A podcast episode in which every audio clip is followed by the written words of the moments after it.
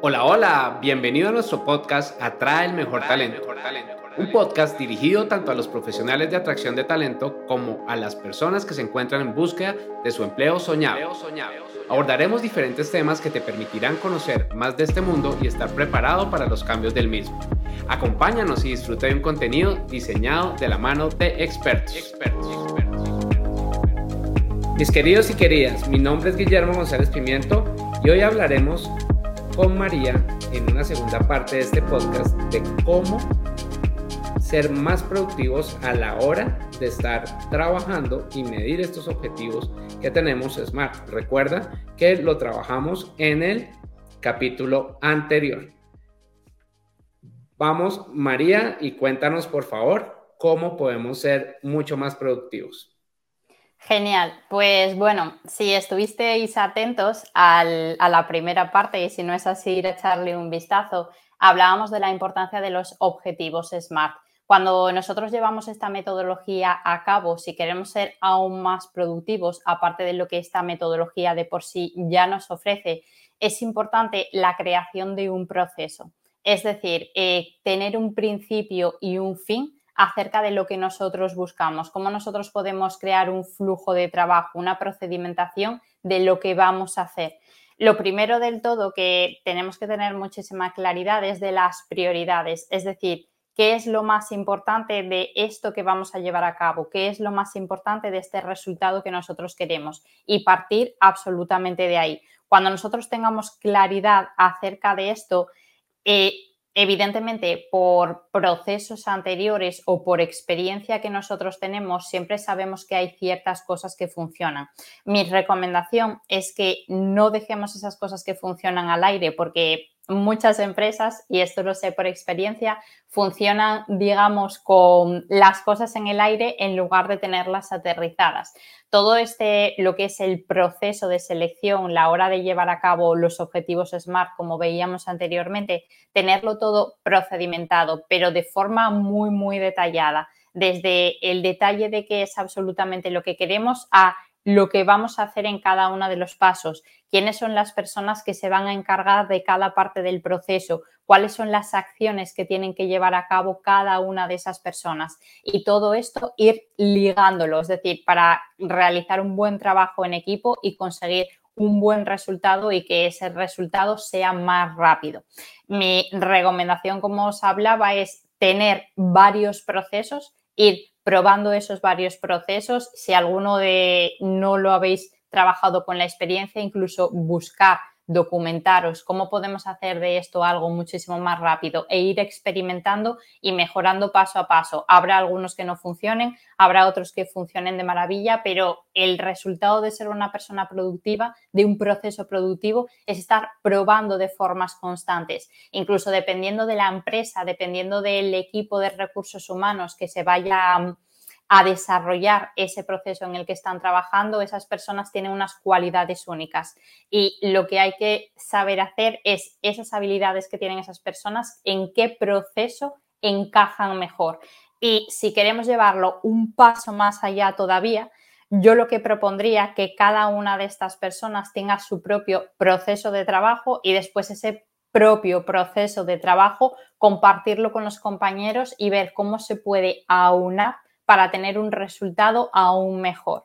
El tema de la productividad es muy personal, es, se trata de conocernos muy bien a nosotros mismos, por eso yo partiría de cada una de las personas de su propio proceso, de cómo es, cómo mejor funciona y luego un proceso conjunto para todos, aparte de ir experimentando de forma continua qué es lo que mejor funciona, qué no funciona, qué tenemos que quitar para la próxima vez, que tenemos que darle entre, comida, entre comillas más caña porque nos ha funcionado muy bien y a partir, digamos, de esa primera base que estamos creando, ir mejorando de forma continua. Buenísimo, María. Ahora hablemos un poco acerca de objetivos y cómo ser más productivo para personas que son independientes y que trabajan para empresas atrayendo talento.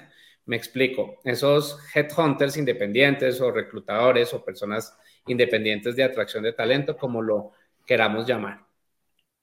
Bien, pues es muy importante convertirte, porque esto es un hábito que puedes empezar a trabajar en una persona disciplinada. Yo personalmente sí que conozco gente que trabajan como autónomos y les ha costado muchísimo ese paso de empezar a trabajar como ellos solos.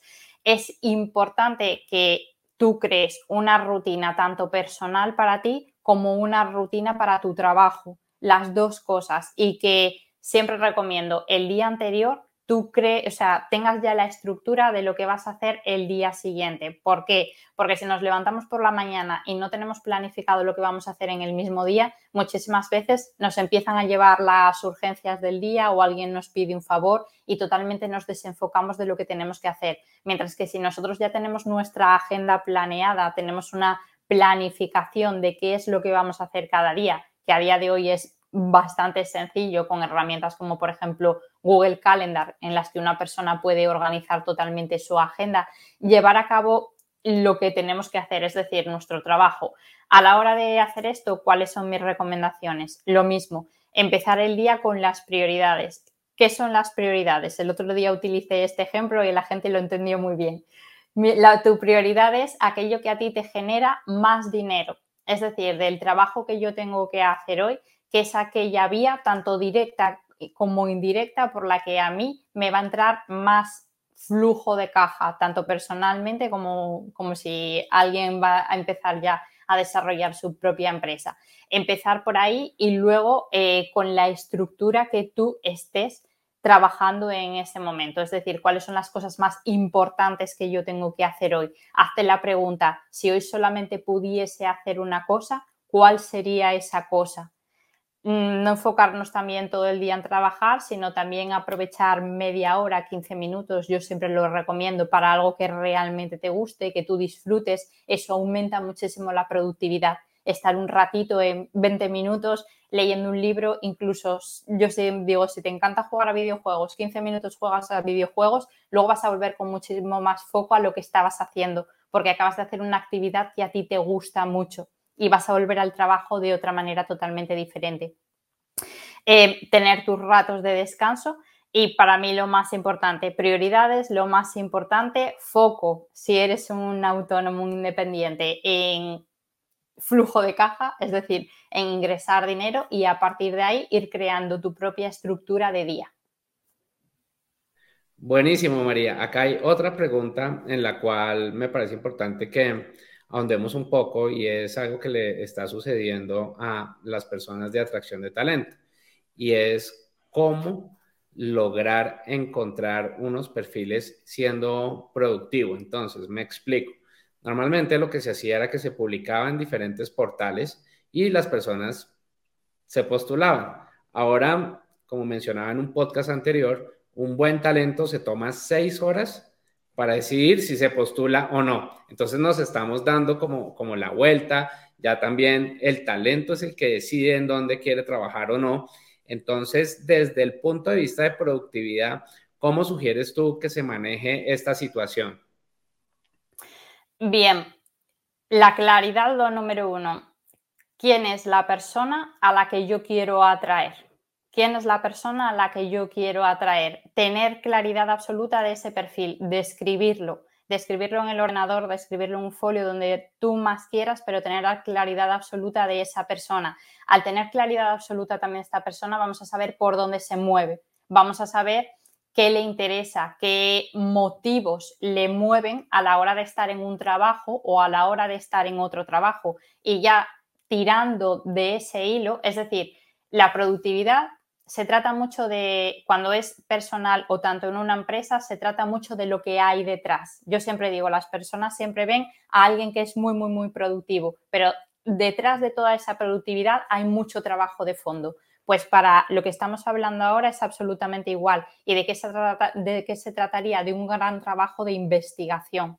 Cuanto más información tengamos de esa persona que nosotros queramos contratar, cuanta más claridad, más fácil nos va a resultar después salir a por esa persona, saber cuáles son sus motivaciones personales, por qué esta persona estaría interesada en venir a trabajar con nosotros, cuáles son los incentivos que pueden mover a esta persona. Hay personas, y yo lo sé por amigos que yo tengo, que son, como digo yo, unos cracks en sus trabajos que les están ascendiendo de forma constante y hay un punto en que a estas personas ya no les interesa el dinero, tienen otras motivaciones, trabajar a gusto en la empresa, ser reconocido. A mí eso es una de las cosas que más me dicen. Me dicen, es que yo valoro más que se me reconozca el trabajo que el dinero que me paguen. Y me dicen, no me reconocen.